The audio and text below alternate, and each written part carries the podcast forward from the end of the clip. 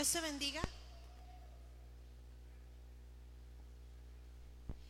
Es para mí un gusto estar aquí y poder, y poder compartir eh, parte de lo que Dios ha estado este, revelando al pastor, a varias de las, de las personas que estuvimos aquí y que nos dimos a la tarea de poner por escrito eh, parte de algunos este, principios que sabemos que te van a ayudar en tu caminar cristiano, ¿no? Este, este, discipulado me tocó darlo a un grupo este primero en la, en la congregación, a un grupo de este, líderes, y luego eh, me tocó darlo en, en Compostela, y cada vez que, que lo doy, yo logro recuperar parte de la esencia y de los principios que son importantes para mi, caminar cristiano. Y eh, lo que yo te estoy hablando es la esta experiencia en palabra, las cuestiones este, vividas a lo largo de ya casi, ¿cuántos son? 30 y dos años de ser cristiana, de estar escuchando la palabra de Dios y hoy te quiero este, compartir esto, ¿sí? Pero quisiera que pudiéramos orar primero y que pudieras en este momento, eh, como, como decía una este, maestra, quitarte el candadito de tu mente. Eso de, de decir yo no puedo aprender, a mí Dios no me habla, Dios no me va a decir nada, yo quiero que tú te quites ese este candadito de la mente y prepares tu corazón porque estoy muy segura que Dios te va a hablar hoy un principio fundamental. Señor Jesús, gracias por esta mañana. Gracias porque sé que tú has preparado este momento, este espacio y has preparado a cada corazón, Señor, para lo que tú vas a hacer, para lo que tú vas a hablar para lo que tú vas a mostrar en este tiempo, en donde se requiere a gente valiente, esforzada, a gente que corra sin miedo al llamado que tú has dado a ellos. Levanta esta generación, Señor, levanta esta generación de, de valientes, de guerreros, Padre. Levanta a cada hijo tuyo, Señor, y que encuentre el propósito que tiene para él en ti. Gracias Dios. Sella esta palabra en el nombre de Jesús. Amén y amén. Quisiera hacer un, pequeño este antecedente, ¿sí? Acerca de lo que hemos, de lo que hemos venido hablando, porque es sumamente importante eh, para aquellos que no tuvieron la oportunidad de poder escuchar los dos, los dos audios este, anteriores. Quiero hacerlo porque lo voy a vincular con esto, ¿sí? Primera cuestión que, vimos. Conocimos un poco más la esencia de Dios, pero lo más importante es qué hay de Dios en ti. ¿Sí? A, a través de la palabra estuvimos viendo cómo hay cosas de Dios que cuando tú vienes a Él, cuando tú le aceptas, Él deja en ti esa genética espiritual. Cuando se habla de genética espiritual, yo lo que creo es que son esos atributos que el Espíritu Santo despierta en ti al momento en que tú recibes a Cristo en tu corazón como tu Señor y tu Salvador. Entre esos, esa esencia de Dios en ti, ojo, es lo siguiente. Dios es un Dios de amor, por lo tanto, a ti te ha dado la capacidad, si tú le pides, de amar y de incrementar ese amor que, hay en ti, incluso con aquellos que pueden llegar a ser tus enemigos. ¿Sí? Porque esa es una orden de, de Dios. Siguiente, Dios es un Dios relacional. Yo les decía, toda la Biblia se trata de una cosa. Dios prepara el mundo, crea un mundo espectacular para que viva el hombre y se pueda relacionar Dios con él. ¿Y qué crees que hace el hombre? En un capítulo, perdón, el hombre arruina todo. Dios, de, desde Génesis 3 en adelante, ves a un Dios que hace todo lo posible por seguirse relacionando con aquellos que creó. Manda a su Hijo, manda a, a, su Espíritu Santo y todo por una sola razón, porque tú y yo nos sigamos relacionando con Él. Siguiente, Dios es un Dios que le gusta dejar huella. Si no me crees, mira una flor, ahí está la huella de Dios. Mira el mar, ahí está la huella de Dios. Mira un ocaso, ahí está la huella de Dios. Mírate a ti mismo, ahí está la huella de Dios, porque Dios creó, Dios te creó. Y esa es la forma de Dios de dejar huella. Siguiente cosa que es Dios. Dios es creativo, Dios es creador. ¿Sí? Dios es un Dios creador. ¿Y tú también? Si no, mira, esto es producto de la capacidad que Dios le dio al hombre de, crear. Mira lo que traes puesto, es producto de la capacidad que Dios le dio al hombre de, crear. Mira eso que ya te, eh, dice Hetze a Samantha que te este, atrofia el cerebro. ¿Qué es? El celular, mira, si supiste. Entonces, eso es producto de la capacidad creativa que Dios dio al hombre. ¿Sí? la cuestión no es si eres este creativo, no es cómo usas. Eso, esa esencia de Dios en ti. ¿Sí?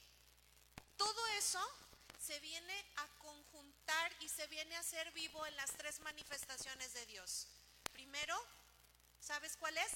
Dios se manifestó como padre, un padre que prepara todo para que sus hijos estén bien, vivan cómodos, ¿sí? Hace cosas hermosas a su alrededor para que las disfrute. Ese es el padre. Luego viene el hijo, porque pues andábamos medio, bueno, no medio, enteramente descarriadones. Y Dios dice, pues ¿cómo le vamos a hacer? Porque yo me quiero seguir uniendo con, ellos. ¿Y qué crees? Que manda su hijo. Jesús viene, cumple el propósito, muere por ti, muere por mí, entrega su sangre, vence a la muerte y se va al cielo. Allá está Él, a gusto, sentado a la diestra del Padre. ¿Y quién crees que se quedó aquí? El Espíritu Santo. Dice, les conviene que yo me vaya, porque cuando yo me vaya les voy a dejar al consolador. ¿Y qué hace e-, el Espíritu Santo?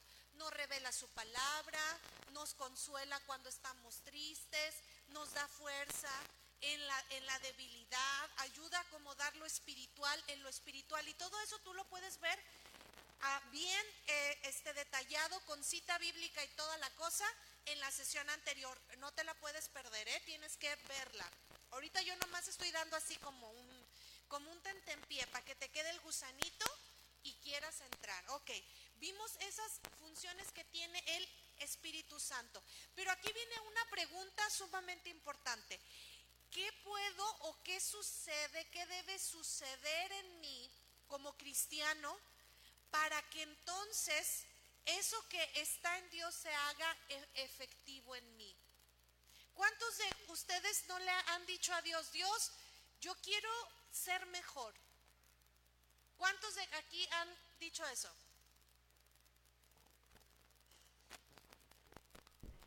¿Cuántos de aquí han dicho eso? Señor, yo quiero ser mejor.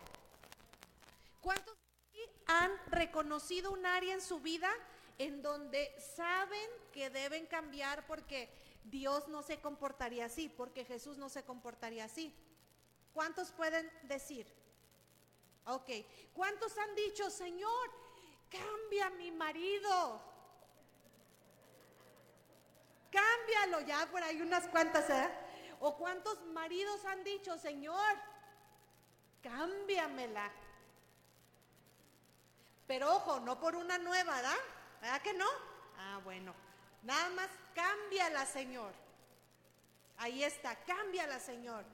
Pues, ¿qué crees? Hoy yo te vengo a hablar de un principio fundamental para que tu marido, para que tu esposa, para que tu novio cambie, para que tú cambies. Grábate este principio porque va a ser la idea central de todo lo que te quiero hablar el día de hoy. Lo único que va a cambiar tu manera de ser es un encuentro con Dios. Te lo voy a repetir, esa es la idea en la que yo voy a girar en esta mañana. Un encuentro con Dios es tu única opción para cambiar. No hay de otra. No es lo que te diga Nidia, no es lo que te diga Raquel, no es lo que te diga el pastor Paco, no es lo que te diga la pastora Getze, no. Aunque puedan ser palabras sabias hasta que tú no tienes un encuentro con Dios y Dios te revela eso, hasta que Dios no permite que te caiga el 20, ¿sabes qué va a suceder? Tú vas a cambiar. Y muchas veces hemos equivocado nuestras oraciones. Muchas veces nosotros queremos tomar el papel del Espíritu Santo y queremos cambiar al otro, ¿eh? Ya no le voy a hablar para ver si así siente lo duro y lo tupido. Mm. Le voy a aplicar la ley del hielo para ver si así cambia. Me voy a hacer la indignada para ver si así me hace caso. No hay nada más equivocado que eso. Lo único que puede cambiar a alguien es un encuentro con Dios. Y quiero este, comenzar con un texto que va a ser el texto bíblico que vamos a manejar el día de hoy. Y es Isaías 55, 6 al 8. Casi siempre escuchamos el versículo 8 nada más, ¿sí? Y lo cambiamos porque dice, tus, los pensamientos, eh, porque mis pensamientos no son vuestros pensamientos, ni mis caminos vuestros caminos, dijo Jehová, pero no vemos lo que dice antes. Dice en el versículo 6, buscad a Jehová mientras pueda ser hallado. Una pregunta, ¿en este tiempo Dios puede ser hallado? Claro, Jesús vino para eso. Pero eso no es, no es lo más importante. Lo más importante es, ¿lo estás buscando? ¿Sí? Bueno, eso ya tú lo sabrás. Siguiente dice, Deje el impío su camino, ojo, deje el impío su camino y el hombre inicuo sus pensamientos y vuélvase a Jehová. Primera cosa, a veces el ser humano es medio cabezón y se enamora de una forma de pensar tóxica. Y a veces el ser humano, por más que las personas nos digan, ¿Qué crees? Que no queremos cambiar nuestra manera tóxica porque es lo que nos ha defendido. Ojo, no eres tóxico, tu manera de pensar a veces sí lo es. ¿Eh? Ojo, no, es, no estoy dándole un golpe a tu esta identidad, estoy diciendo, a veces tu manera de pensar sí es tóxica, tú no lo eres, pero como piensas, a veces sí. Entonces, por eso Dios dice, vuélvete de tus pensamientos. Dice, y vuélvete a Jehová, el cual tendrá misericordia, y el Dios nuestro, el cual será amplio en perdonar. Porque mis pensamientos no son vuestros pensamientos, ni vuestros caminos mis caminos, dice Jehová. Pero a veces el hombre es tan e, este cabezón que lo único que puede llevarlo es cuando se topa con Dios. Y de eso te quiero hablar. Eso es el, el encuentro. De hecho, el objetivo del día de hoy es valorar la importancia de tener encuentros constantes con, con Dios, ¿sí? Para ser transformados y conformados a su imagen. ¿Cuántos quieren ser más como era Cristo? Ok, pues lo único que te va a llevar es cuando lo veas a Él, cuando tengas un encuentro con Él en la intimidad que tú puedas tener con Dios. Ahora, yo te quiero hablar sobre la palabra encontrar, ¿sí?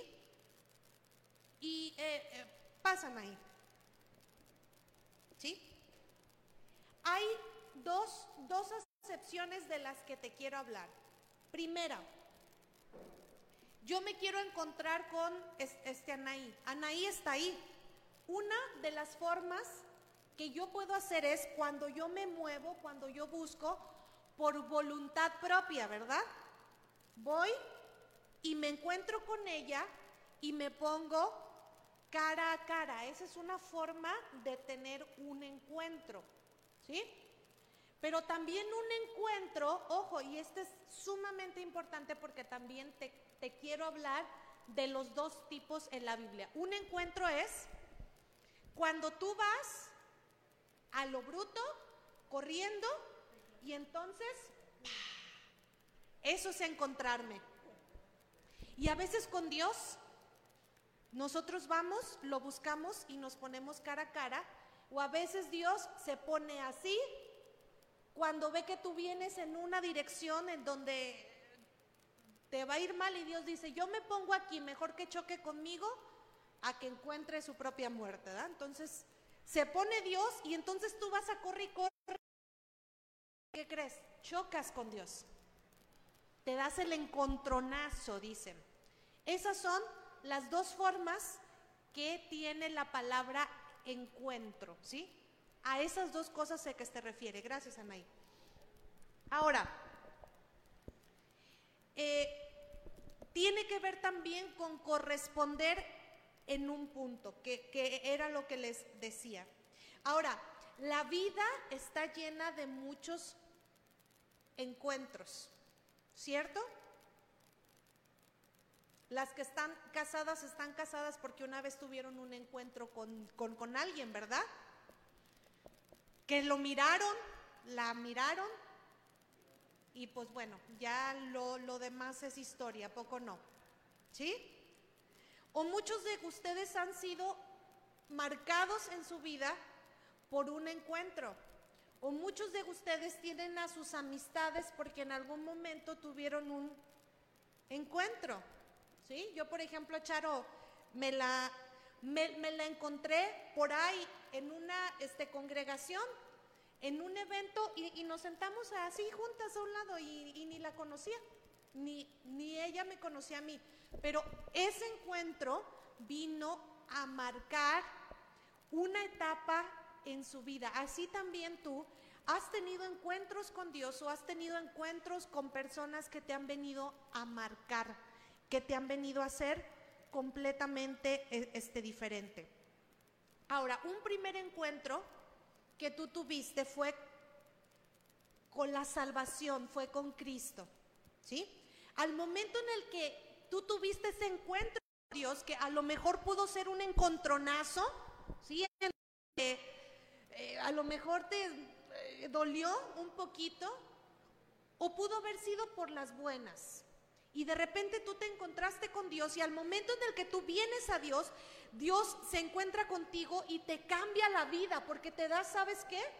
Te da un paquetote, un regalote en donde viene libertad. Viene la salvación. Viene la vida eterna. Viene el que tú, te, tú puedas relacionarte con Dios.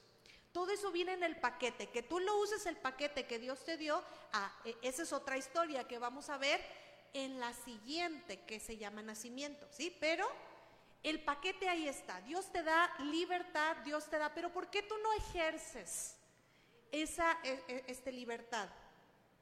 Pues porque te hacen falta otros encuentros con Dios. Te hacen falta encuentros con Dios y contigo. ¿Sí? Así que eh, lo más importante y el principio del que todos podemos partir en ese encuentro es que Dios tiene el anhelo de acercarse a ti. Di conmigo, Dios tiene el anhelo de acercarse a mí. Ok.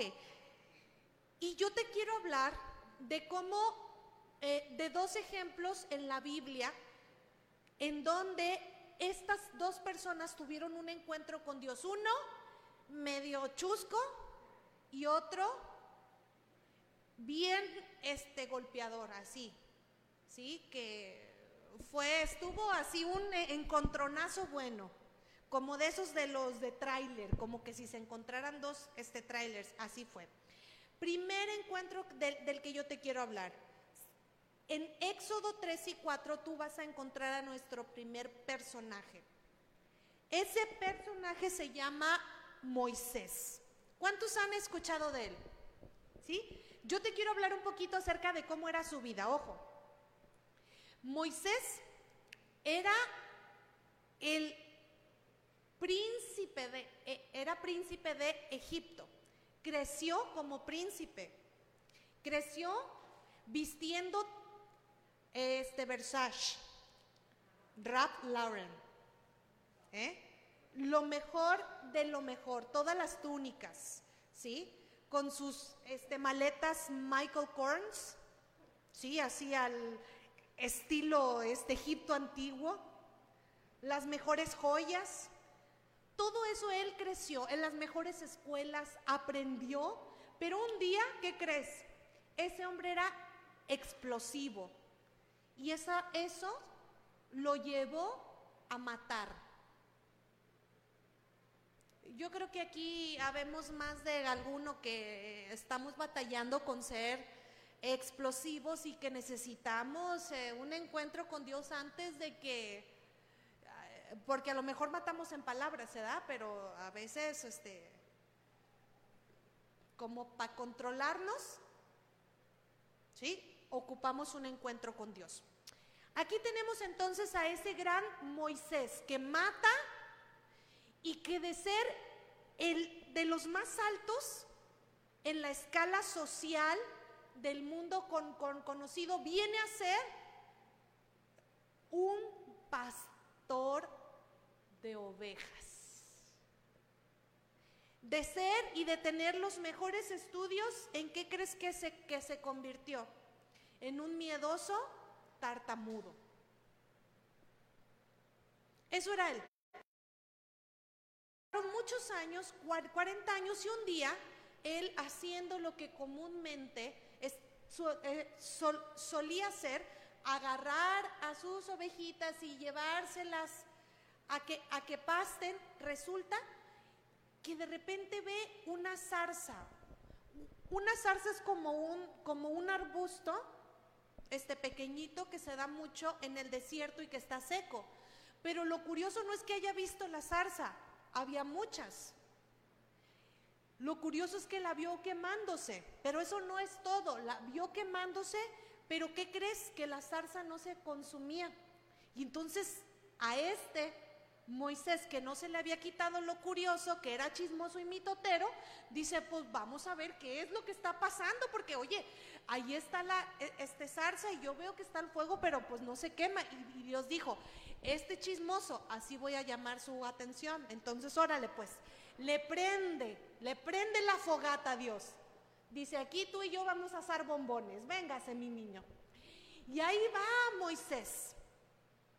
Y ve la zarza y de repente escucha una voz y Dios le dice, Moisés, yo quiero que mi pueblo sea libre. Y Moisés, no, pues está bien. Yo también, porque pues es mi pueblo, ¿eh? Vientos Dios. ¿Y qué crees? Que Dios le dijo, ayúdame a liberarlo. ¿Tú? Pero Señor, ¿quién soy yo? Solo soy un pobre tartamudo. Soy un pobre pastor de ovejas. ¿Cómo voy a ir yo a Faraón? Mira, ni me puedo parar. Ay, mira, yo ya me fui. Ay, es que yo maté al este Egipto y si voy a Egipto, ay, me van a matar allá. Ves a un Moisés tartamudo, hecho la víctima, miedoso y sintiéndose poca cosa. ¿Cuántos de aquí han sentido alguna de esas cuatro este, características? No, ¿verdad? Aquí no. Aquí no pasa en Betel. A lo mejor allá sí, ¿verdad? En, en alguna otra parte. Pero aquí ni hay miedosos, ni hay tartamudos, ni hay esos que se sienten las víctimas de, de todo. Aquí a todo mundo los, todos lo quieren, ¿ah? Nadie los odia. Sí, no, no, todos también. Y entonces Dios le hace una pregunta. Dice, sí, tú, tú quiero que me ayudes a eh, eh, este, libertar a mi pueblo. Dice, pero, pero ¿quién, ¿quién soy yo? Yo no, yo no tengo nada. Y entonces Dios le hace una pregunta sumamente importante. Que esta pregunta yo te la voy a hacer a ti. Cuando Dios te pida que hagas algo por Él, ¿sabes qué? Eh, ¿Cuántas excusas le pones a Dios? Y así estaba este Moisés, poniéndole una excusa tras otra. Y entonces le dijo Dios, ¿qué tienes en tu mano? Yo te pregunto, ¿qué tienes en tu mano? Eh, dicen por ahí la este Biblia, el celular. ¿Qué tienes en tu mano? Eso fue lo mismo que Dios le dijo a, este Moisés. Pero ¿qué crees? Que Moisés se, siguió quejando. Ay, Señor, pero es que me da miedo. Mira, arroja lo que tienes en tu mano. Y era un palo, una vara. Y la avienta y se convierte en un viborón. Y el viborón, ahí estaba. ¿Y pues qué crees que hizo? Ay, nanita, se pone a este brincar, Ya casi, casi lo estoy viendo. Y Dios, Dios le dice, toma eso toma, toma la serpiente de la cola y la toma y se convierte en palo. Pero ¿qué crees? Aún así, imagínate después de ver el milagro de Dios y todavía decirle, mm, Señor, es que soy tartamudo. No, pero yo, yo te voy a ayudar, yo te voy a decir lo que debes hablar con el faraón. Ay, Señor, es que no. Hasta que Dios lo cansó y le dijo, vas a ir a liberar a mi pueblo y yo voy a estar contigo. Y si me preguntan, ¿quién eres? Pues diles que yo soy el que soy. Y ese encuentro vino a cambiar a Moisés.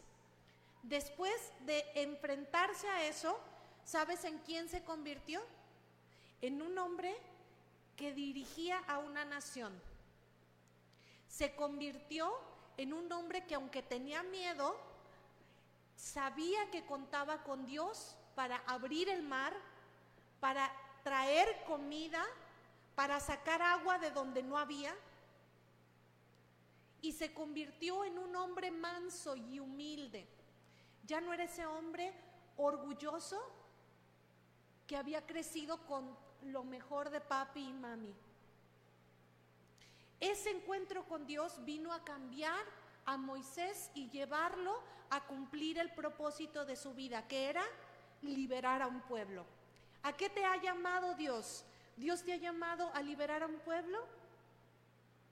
¿Dios te ha llamado a traer esclavitud al corazón de las personas que, que viven en el pecado? ¿A qué te ha llamado Dios? ¿Cuál es el propósito? pues lo único que necesitas es tener un encuentro como lo tuvo, como lo tuvo Moisés. Siguiente personaje del que te quiero hablar. Y este personaje, la historia la vas a encontrar en Hechos, capítulo 9, del versículo 1 al 22. Ojo, les pedí lápiz y pluma porque quiero que ustedes estén anotando las citas, son muchas citas entonces, eh, no me quiero detener porque es tarea de cada uno de ustedes el confirmar que lo que yo les estoy diciendo es cierto. Y lo van a ver en la palabra. Hechos 9, del versículo 1 al 22, nos habla de la vida de un hombre que era asesino, pero que era un hombre apasionado. Él, si creía que algo era lo correcto, no importaba quién tenía que tumbar. Él decía, si tú me estorbas para lo que yo creo que es correcto, a ti te tumbo. Ese era el hombre del que te quiero hablar. Ese hombre se llamaba Pablo. Y un día, yendo a matar cristianos, iba hacia Damasco. Iba bien a gusto en, en su este caballito. Iba en el caballito. A todo galope, porque pues había, había que atrapar a cristianos y que no se le fuera ni uno solito. Y allí iba, ¿y qué crees? Que Dios se pone enfrente de él y que lo, lo tumba del caballo y lo deja ciego. Y entonces Jesús le habla a Pablo y le dice, Saulo, Saulo, ¿por qué me persigues? Dura cosa te es dar cosas contra el aguijón, que esto traducido en nuestro lenguaje actual es, no te pongas a las patadas con Sansón, te va a ir mal. Eso es lo que Dios le dijo. ¿Por qué te estás poniendo conmigo que soy este soberano? Dura cosa te es dar cosas contra el aguijón. Aguas. Y entonces él le dice, ¿quién eres? Y Jesús le responde, yo soy Jesús al que tú persigues. Ese encuentro no solo lo dejó ciego físicamente, ese encuentro a Pablo lo dejó imposibilitado por tres días para llevarlo a buscar a Dios. Y ojo, yo aquí quiero hacer énfasis en algo. ¿Cuántos de ustedes a veces se han encontrado con crisis, con cosas duras en su vida? A lo mejor la muerte de un e, este familiar, a lo mejor como yo con una crisis de este, ansiedad y de repente esos espacios en tu caminar cristiano, ¿sabes a qué te llevan? Es la manera perfecta de Dios de tumbarte de tu caballo. Porque entonces te deja imposibilitado para todo, a excepción de una sola cosa, de que busques a Dios. Dios dice, o sí o sí, tienes un encuentro conmigo. Y Pablo no tuvo de, de otra porque estaba ciego, porque no podía ver. Y entonces él se pone en ayuno y Dios le comienza a revelar sus planes. Dios le comienza a, a, decir, yo te voy a mandar a un hombre para que venga, para que te ponga sus manos y entonces tú puedas ver. Y yo te voy a usar para llevar el Evangelio a los gentiles.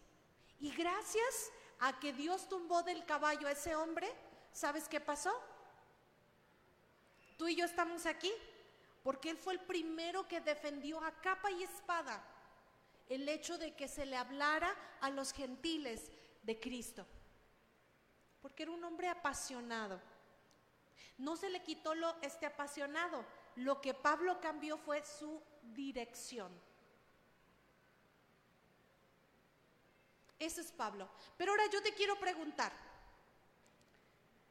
¿cuáles han sido los encuentros que Dios ha tenido contigo? ¿Te ha tumbado de tu caballo? ¿Te ha puesto a lo mejor en crisis en tu vida? ¿O tú dices, no, es que yo no he tenido un encuentro con Dios? Y, y yo entonces, si tú dices, yo no he tenido un encuentro con Dios, yo te diría, te urge si tú me dices que quieres cambiar un área en tu, en tu vida, lo primero que tienes que hacer es encontrarte con Dios en esa área en tu vida para que pueda ser transformado. ¿Cuántas veces has estado orando y lo has hecho equivocadamente? Tu oración debe ser, Señor, deja que esta persona tenga un encuentro contigo. Esa es la oración este, adecuada, porque cuando uno tiene un encuentro con el Creador, las cosas no pueden ser igual. Las cosas no fueron igual para este Moisés, las cosas no fueron igual para Pablo, las cosas no fueron igual para Jacob cuando tuvo un encuentro. Es más, hasta el nombre le cambió de ser engañador, le cambió a otro nombre, a Israel. Imagínate qué Dios necesita cambiar en tu vida o cuáles son los encuentros que tú has tenido con Dios. Cómo Dios ha hecho para darte un golpe a tu este orgullo y recordarte que de él depende todo lo que tú hagas. Nada va a cambiar en tu vida si no sometes esa área y la pones en un encuentro con Dios. Escúchame, porque este es un principio fundamental. ¿Tú quieres dejar de ser e, este iracunda? Somete tu ira delante de Dios para que Él te pueda revelar por qué estás así. ¿Tú vives en miseria? ¿Sabes qué? Ten un encuentro con Dios para que te pueda revelar por qué estás viviendo en miseria. ¿Hay algo que no te deja descansar en tu mente? Ten un encuentro con Dios, porque en ese encuentro con Dios Él te va a revelar cuáles son los pensamientos que te mantienen esclavo. ¿Ves que el que quieres que cambie no cambia? Ten un encuentro con Dios tú primero. Y pide que esa persona tenga un encuentro con Dios. ¿Tienes una vida aburrida y cotidiana? Ten un encuentro con Dios. ¿Quién quite y te mande a libertar un pueblo? ¿O quien quite y te mande a hablarle a los gentiles y entre esos está en riesgo tu vida? Va a ser una vida bien este, emocionante. ¿Sí?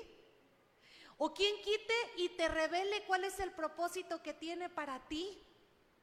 ¿Tú sabes para qué te va a usar Dios? ¿Sabes para qué estás aquí en esta tierra? ¿Sabes cuál es la voluntad que tiene para ti? ¿O a poco naciste nada más para levantarte y cocinar y estar en la escuela, ir a la e, este, universidad y tener tus clases en este, línea? No, Dios tiene un llamado para ti, pero no lo vas a encontrar hasta que no te topes con el, con el Creador hasta que no tengas un encuentro con Él. ¿Y cómo tú puedes tener un encuentro? ¿Cómo Dios te puede hablar? No voy a hablar mucho acerca de las formas en que Dios te habla porque va a ser para la siguiente sesión en donde me voy a enfocar a todas las distintas maneras con base en la Biblia de cómo Dios eh, te puede hablar. Pero entre esas formas en las que Dios te habla y tiene un encuentro, a veces es de manera audible, a veces es a través de este, personas, a veces es a través de profecía, a veces es a través de su palabra. A veces Dios lo hace a través de sueños. Y vamos a aprender la siguiente semana a diferenciar cómo yo puedo oír la voz de Dios más claramente. Pero en esta ocasión el principio del que yo te quiero hablar es, nada va a cambiar en tu vida si no tienes un encuentro. Nada va a tener sentido en tu vida si no tienes un encuentro con Dios, porque solo Dios le puede dar sentido y vida en donde no hay, porque Él es la vida. Y si tú anhelas que haya un sentido para ti, necesitas ir al principio.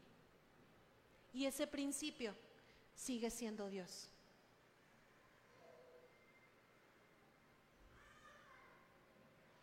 Yo te quiero invitar a que en esta semana, y eso va a ser algo por lo que yo voy a estar orando por ti, que esta semana tú te topes con Dios, que puedas tener un encuentro con Él. que le puedas encontrar y entonces tengas la posibilidad de que algo que no está funcionando comience a funcionar en ti. Que recobres el sentido. Amén. Yo te quiero invitar a que te pongas de pie.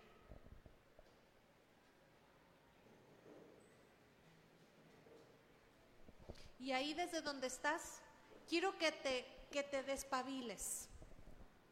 ¿Sí? que te pares, que te puedas estirar y que hagas lo siguiente. Para todos aquellos que sienten en su corazón tener un encuentro con Dios, que realmente desean que su vida no siga igual, no sé quiénes son. A, lo mejor tú dices, a mí me gusta vivir en la miseria, yo vivo bien a gusto. Dices, ya, a mí déjenme en mi vida aburrida. Eso no me lo quiten, yo soy feliz así. ¿Está bien? O si tú dices, a mi pensamiento, con mi pensamiento nadie se mete. Y como diría la canción, así nací y así seguiré. Nunca cambiaré. Si tú crees eso, está bien, no le pidas nada a Dios, pero si tú anhelas en tu corazón que haya un cambio en un área en tu vida, te urge aplicar este principio. Te urge aplicar el principio del encuentro, porque ahí en ese encuentro con Dios tú vas a dejar de ser miserable, esclavo, vas a dejar de ser común y hasta vas a dejar de ser corriente, porque Dios te va a dar, oye, Él es el, él es el dueño de todo el oro y toda la plata, hasta, hasta eso vas a dejar de ser, pero necesitas encontrarte con Dios si tú deseas un cambio en tu vida. Si tú eres de esos que anhelan que algo suceda, yo te invito a que cierres tus ojos y que le puedas decir a Dios, Señor, haz algo en mí, yo, me, yo quiero tener un encuentro. Señor, a la manera de Pablo, a la manera de Moisés o a la manera de Jacob, como tú quieras, Señor, pero encuéntrate con Betel, encuéntrate con cada uno de los que nos están viendo, Dios. Déjanos tener un encuentro contigo. Dios, aquí estamos para ti. Es en esta mañana en donde hemos decidido, Señor, donde hay un grupo de personas que han decidido que no quieren vivir igual, que quieren dejar atrás la miseria, la esclavitud, que quieren dejar atrás el ser comunes para convertirse en personas que corren a tu propósito. Espíritu Santo, yo te pido que en esta mañana ese encuentro pueda también revelar tus planes, porque es en tus planes en donde podemos encontrar esperanza en este mundo que solo da miedo, que solo da aflicción. Pero hoy te tenemos a ti, Dios. Hoy te tenemos a ti, Señor, para traer un cambio en nuestra vida. Hoy te tenemos a ti, amado Rey.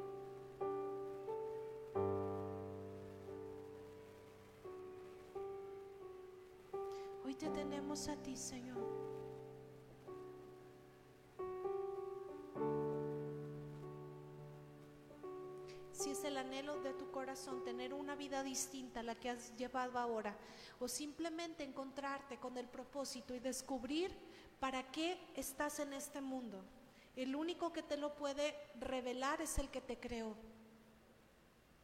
Y Él está aquí. Y Él siempre ha estado dispuesto a relacionarse contigo. Yo te invito a que en medio de esta adoración tú puedas empezar a declarar.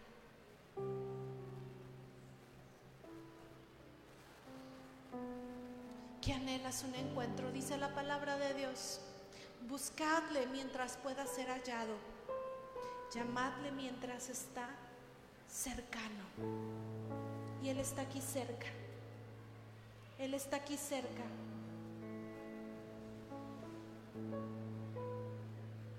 Él está aquí cerca.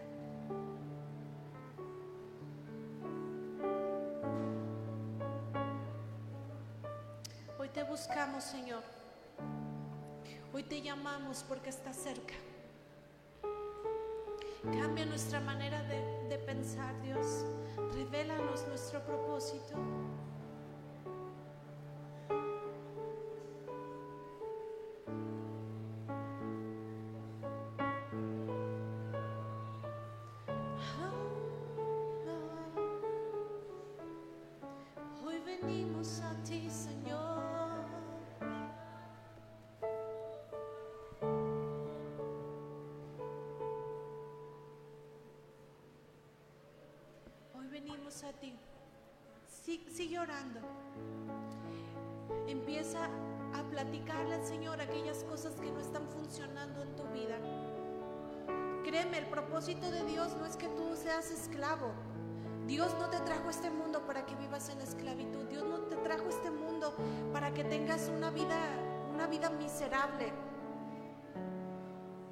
Esa no es la clase de hijos que Dios anhela cuando Él es el dueño de todo el oro y toda la plata.